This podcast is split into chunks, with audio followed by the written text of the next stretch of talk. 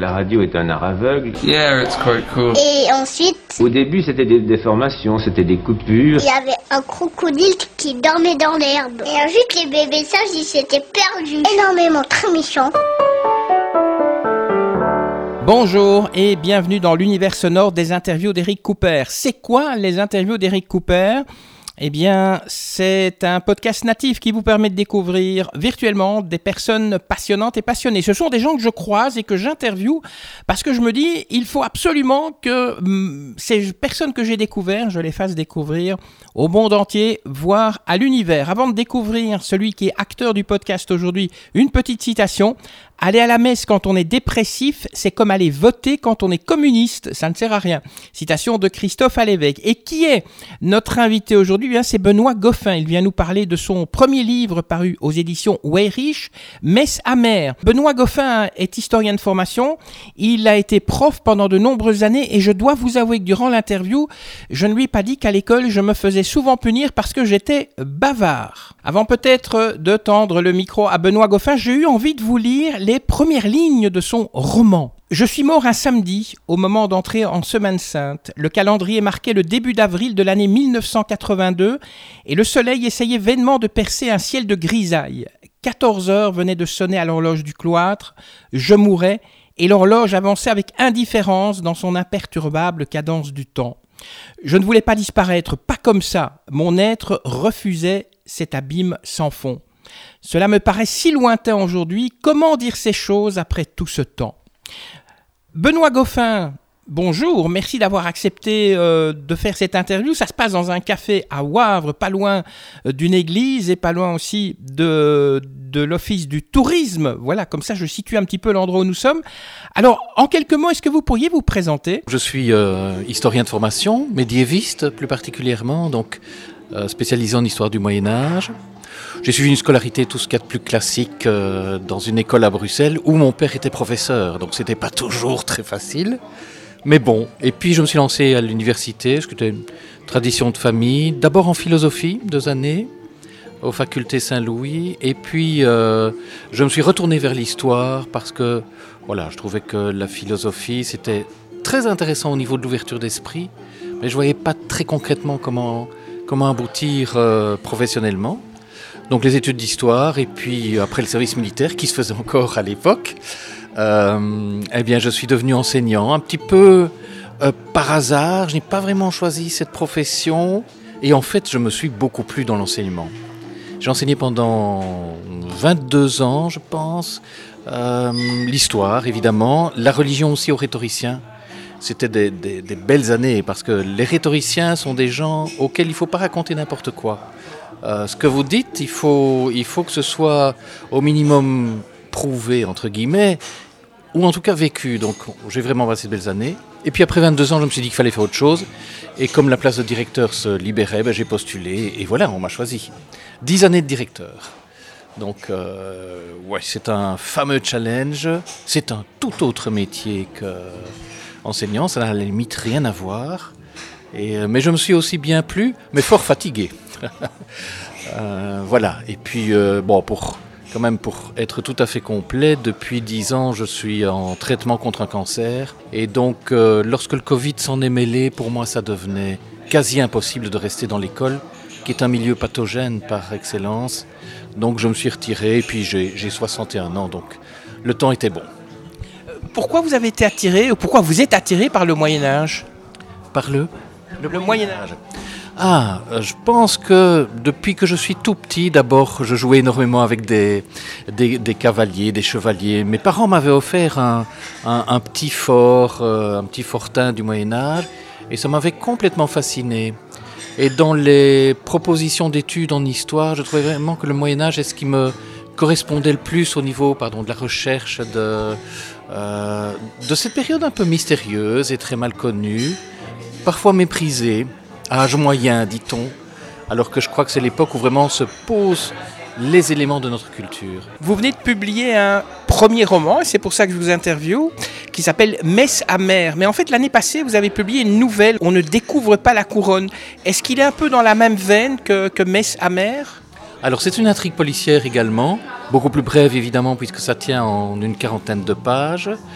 Euh, mais on est aussi conduit dans une enquête menée d'ailleurs par le commissaire Lego qu'on retrouve dans, dans Les Messamères, mais c'est tout à fait un autre, un autre milieu. Bah, je ne vais pas en dire trop parce que en 40 pages, euh, on, voit de quoi il s'agit, mais euh, les gens qui l'ont lu et qui l'ont beaucoup aimé me disent ah, on s'attendait pas du tout à être mené dans, dans cette intrigue. Disons que je, je m'en prends un petit peu à un mythe belge de manière, je pense, avec, enfin, avec beaucoup de sourire, euh, mais, mais qui, euh, qui effectivement bouscule les idées reçues. Ça m'a beaucoup plu de l'écrire. Quel a été le, déclencheur de votre envie d'écrire? J'écris depuis que j'ai 15 ans, donc ça fait très très longtemps que j'écris. Euh, je pense que j'ai toujours eu envie de fixer par les mots les choses qui me semblaient passer. Je trouvais qu'il est très important que je puisse préciser ma pensée, accrocher des événements, et surtout je crois que c'est quelque chose que qu'on retrouve beaucoup dans, ce que j'ai écrit, euh, faire des portraits. Euh, c'est presque un dessin de personnalité, leur complexité, leur apparence, ce qu'ils qu camouflent aussi, ce qu'on ne montre pas. Et je trouvais que les, mots pour ça étaient, euh, étaient, pour moi la voie royale vraiment pour, pour y voir clair. D'ailleurs, Mais sa mère, c'est en quelque sorte une, une galerie de portraits. c'est toute une série de personnalités très fortes euh, qui vivent des tensions, qui, euh, qui se confrontent, qui... et tout ça dans un contexte monastique où il faut au contraire montrer quelque part une face lisse. Euh, la vie communautaire est une vie qui doit être équilibrée. Les conflits ne peuvent pas sortir comme ça sur, sur le devant de la scène. Donc ça, ça, je trouvais particulièrement intéressant. Quel est le synopsis de, de Messe amère? Alors il est construit autour de la semaine sainte. Donc c'est cette semaine qui précède la fête de Pâques. Je trouvais ça très intéressant parce que euh, c'est peut-être le moment où euh, euh, les, rites de l'Église sont extrêmement structurés et organisés. Et je pouvais avancer dans ces sept jours de la semaine sainte pour, pour effectivement voir comment est-ce que cette, cette intrigue qui commence par une mort dont on ne sait pas dans le fond au départ, est-ce que c'est un meurtre, est-ce que c'est est -ce c'est un suicide, de quoi s'agit-il au, juste? Là, là aussi dès le départ, je laisse planer le doute. Le doute est continuel dans mon récit. Le titre Messe amère, c'est pas joyeux hein, comme titre. Non, mais je crois qu'il décrit bien euh, ce qui se passe dans le livre, euh, parce que voilà, on est vraiment dans le milieu, un des milieux d'église, donc on est dans ce milieu euh, des rites de l'Eucharistie, de la messe, et finalement ces messes se révèlent amères parce que elles cachent toute une série de choses non dites, difficiles, parfois scandaleuses. Euh, et alors, ne fût-ce que la résonance du titre Messe amère, je trouvais que voilà, c'était vraiment le titre qu'il me fallait. Votre éditeur c'est Weyrich. Est-ce qu'il y a eu beaucoup de corrections? Donc par rapport au manuscrit original, est-ce qu'ils vous ont demandé de faire beaucoup de corrections ou bien ils vous ont pris vraiment en bloc et ils n'ont pas touché une lettre, une virgule ou un mot de votre manuscrit? Non, non, ça a été un long et patient travail de, de bénédictin, j'ai envie de dire, euh, parce qu'effectivement, il y avait... D'abord, c'était beaucoup plus long. Déjà, le livre fait 400 pages, ce qui est bien costaud, euh, mais il était beaucoup plus long, j'avais beaucoup plus de détails, euh, et je pense qu'on a fait un très bon travail, là, d'élagage, qui était, qui était indispensable pour que l'on se centre vraiment, vraiment sur cette intrigue et que le lecteur soit capté du début à la fin. Donc non, ça a été vraiment un, long travail, mais qui m'a beaucoup appris. Et je trouve que vraiment c'était intéressant. Et vous l'avez envoyé à d'autres éditeurs ou bien Weyrich directement a accepté de le publier? Alors dès le départ, Weyrich était intéressé, même dans la première version non retravaillée. Euh, et puis finalement, le temps a passé. J'ai eu d'autres, euh, j'ai eu d'autres propositions, mais, mais peu finalement. Et je trouvais que cette collection Plume du Coq chez Weyrich euh, était vraiment allez, intéressante et ils m'ont fait beaucoup de confiance. Donc euh, voilà, j'ai accepté facilement. Avant que vous ne démarriez votre écriture de Messe mère, vous aviez déjà un plan avec les lieux, les personnages, les événements, ou bien vous avez construit votre roman au fil de l'écriture? Eh bien les deux. Euh, dans le fond, j'avais effectivement le plan, j'avais cette idée de Semaine Sainte, je savais ce qui allait se passer, je savais où j'allais aboutir, encore que J'étais perplexe par rapport à la fin.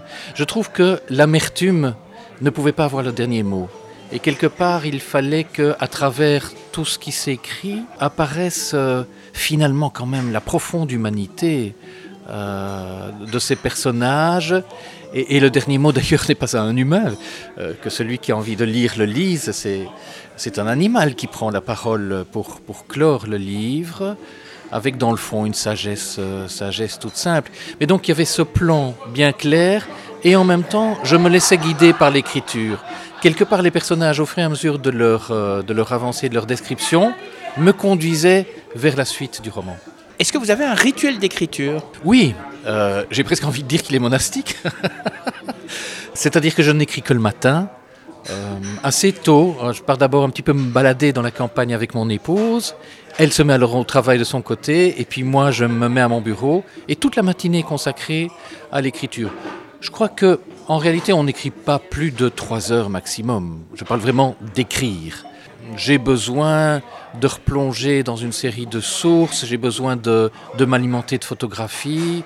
Euh, donc je mets beaucoup de choses autour des heures consacrées à l'écriture, mais c'est le matin. L'après-midi, c'est vraiment la documentation. Et puis, euh, comme, euh, comme pour les bénédictins, aura et labora, l'après-midi, c'est le travail manuel. En préparant cette émission, j'ai appris qu'à la fin de vos études, vous avez fait un mémoire qui avait pour thème les ordres monastiques. Vous avez même fait des séjours hein, dans, dans des abbayes.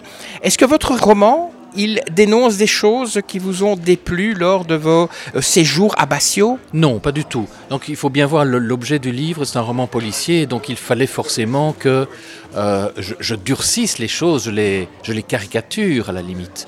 Euh, donc non, au contraire, les communautés monastiques qui m'avaient hébergé, surtout pour que je puisse consulter leur bibliothèque, parce qu'il y a, y a des richesses extraordinaires dans les bibliothèques monastiques en Belgique.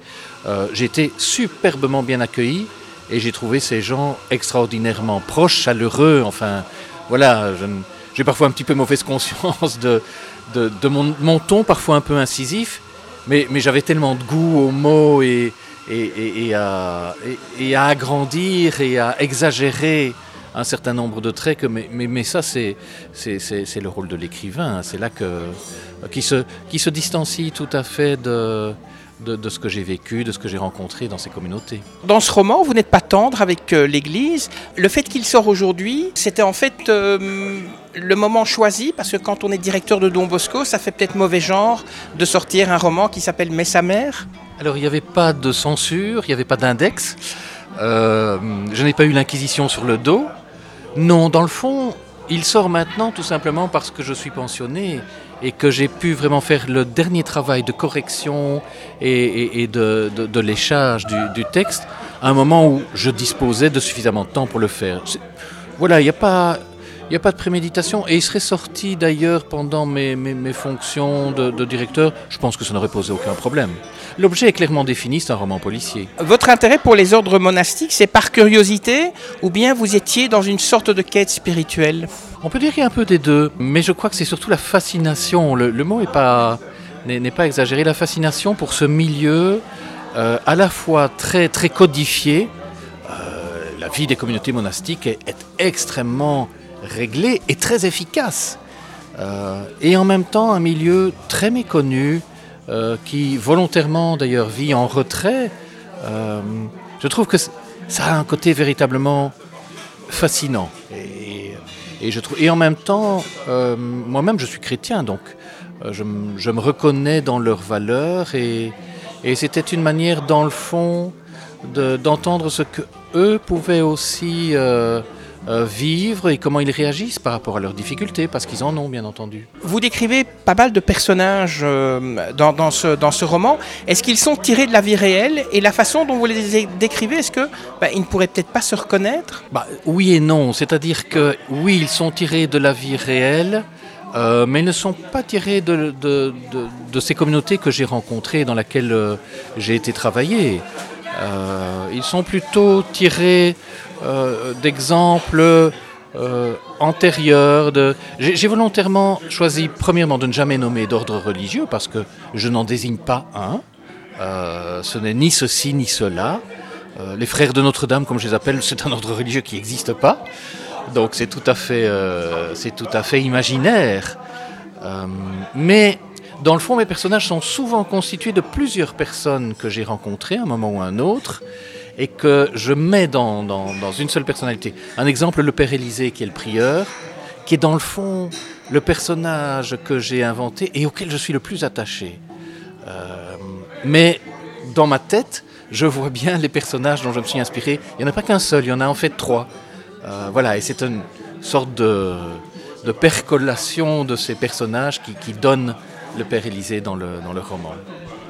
Bien que vous nommez pas un ordre euh, monastique particulier, euh, le, quel est le plus proche en fait, euh, ordre monastique qui, serait, ben, qui serait le plus proche de celui de votre roman, les Chartreux, les Dominicains? Parce que vous êtes à Liège aussi, où on sait qu'il y a une grande communauté dominicaine. Oui, alors ce ne sont pas les Dominicains? Eh bien non, raté, mais c'est pas. Alors les Chartreux, certainement pas, parce que les Chartreux vivent totalement isolés dans les montagnes. Or, la communauté monastique ou religieuse dont je parle, ce serait plutôt un ordre comme celui des dominicains, c'est-à-dire qu'ils ont leur communauté en ville euh, ou en bordure de ville.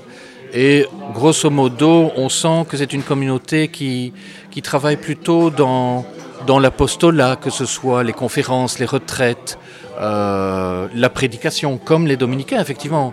On peut se dire, tiens, dans le fond, il y a, y a, des, traits, euh, des traits similaires. Mais, mais voilà, c'est plutôt, je dirais, c'est plutôt dans cette catégorie, euh, non pas de contemplatif pur et non pas d'actif pur, mais j'ai fait une espèce de sauce des deux. Euh, de, et, on pourrait dire un petit peu comme des ordres enseignants aussi. Encore que dans les Frères de Notre-Dame, je ne fais pas allusion, euh, sauf à un moment, lorsque le Père Élisée parle de son passé de résistant. On, on apprend qu'effectivement, dans son couvent, il, y avait une école qui était attachée, mais, mais c'est tout. Et pourquoi un ordre monastique masculin et pas féminin?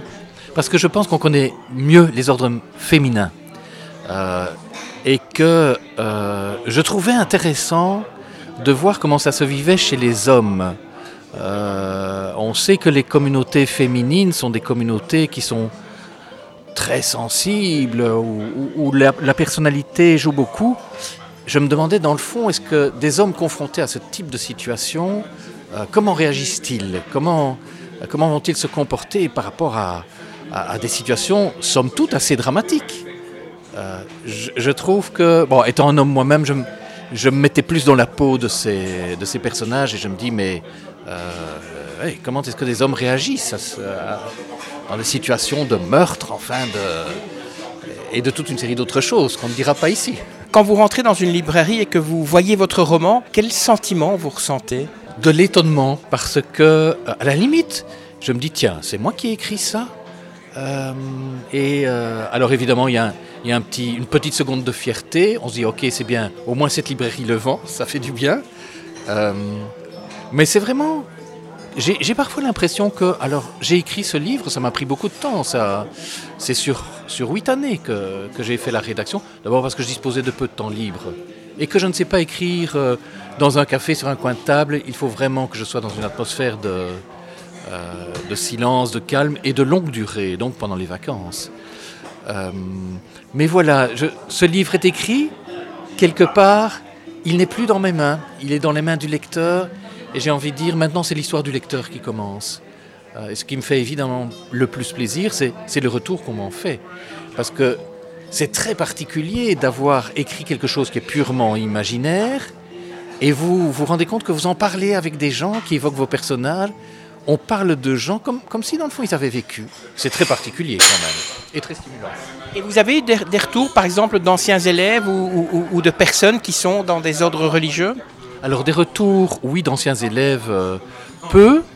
Euh, je pense que là il faudra un peu que je travaille ma, euh, diffusion pour, peut-être les, mettre au courant. J'ai eu des, retours d'anciens collègues, de professeurs.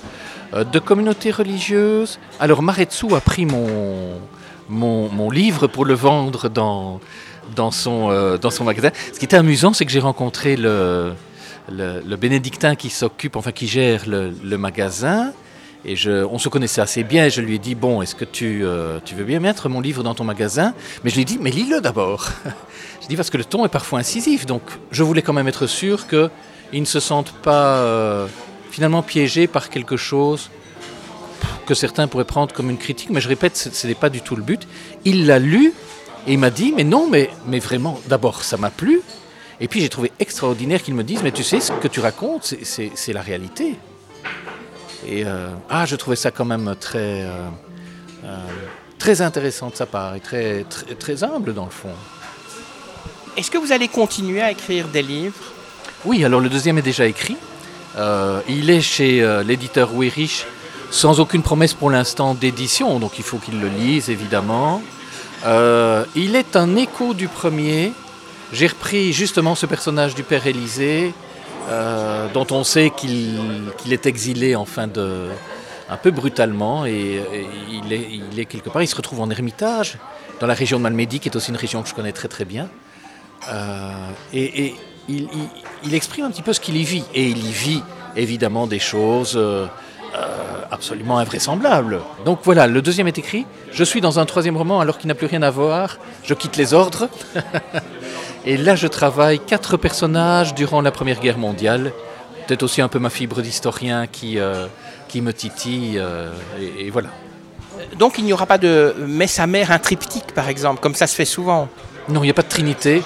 Donc euh, voilà, je trouve que ce que j'avais envie de d'écrire a été fait dans ces, dans, dans ces deux romans. Euh, et, voilà, il faut, il faut changer d'air aussi un peu à un moment. Il faut, il faut labourer d'autres terres et, euh, et, et, je trouve que c'est. Enfin, ça me passionne de retravailler cette Première Guerre mondiale aussi. Merci Benoît Goffin d'avoir accepté de répondre à, mes questions. Je rappelle donc, votre premier roman s'appelle Messe amère, Messe avec un S, et est publié aux éditions Weyrich. Si vous souhaitez en savoir plus, eh bien n'hésitez pas à consulter le site de l'éditeur www.weyrich-édition.be Weyrich W-E-Y-R-I-C-H.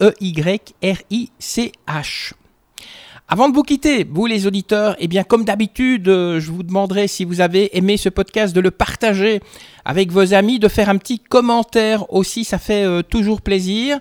Et vous pouvez bien sûr aussi me dire ce que vous avez pensé du livre si vous l'avez lu. Euh, là aussi, c'est important pour moi. Comme ça, bien, je sais que euh, vous et moi, nous partageons les mêmes goûts parce que moi, je trouve que c'est ce qu'on appelle en anglais un page turner. Donc, c'est un livre.